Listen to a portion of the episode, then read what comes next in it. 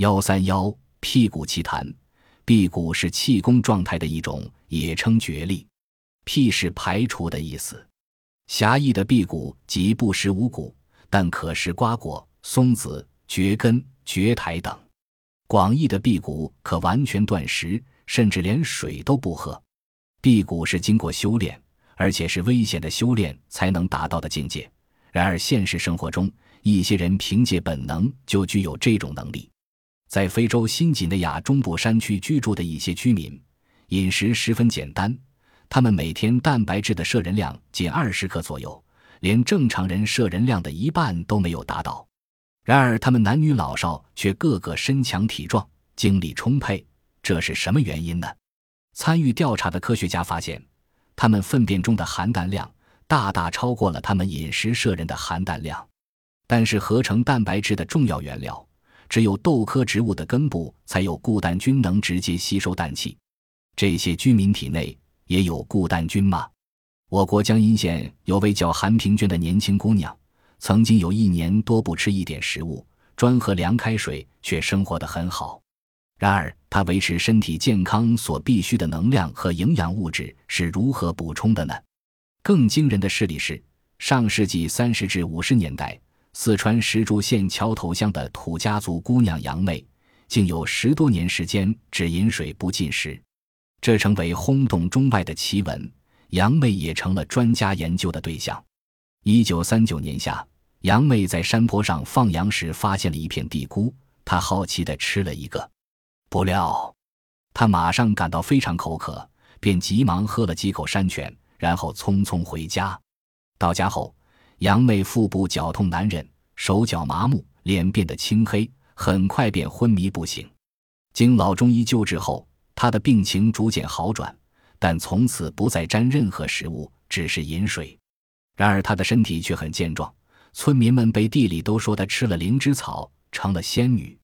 一九四七年底，重庆市一家报社的记者闻讯前往核实，在杨妹家中住了两个月，证实了杨妹确实只饮水不吃东西。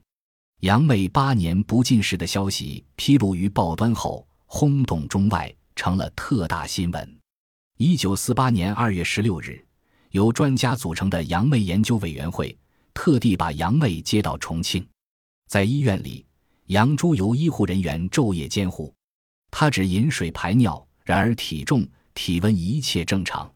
每天，他还谈笑风生地接待数以百计的来访者，丝毫无倦意。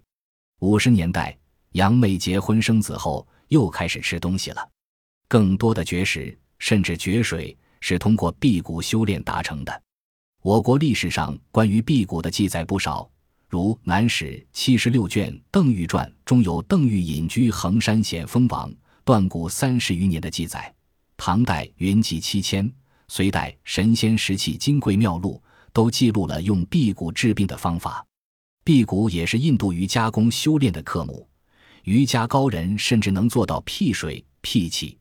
辟谷又分为间断性辟谷和永久性辟谷，间断性辟谷较为多见，如印度有个叫米拉的男子，每周仅在星期六进食，他从五十岁开始坚持了四十一年，活到九十一岁。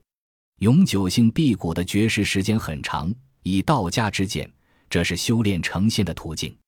清代大文豪袁枚曾记述了湖南官人陈义元辟谷长生之道。他把自己反锁在房中三十余年，期间不再进食，每月饮一壶山中至清之水，吞咽时要使喉中咔咔作响，一勺水可度一昼夜。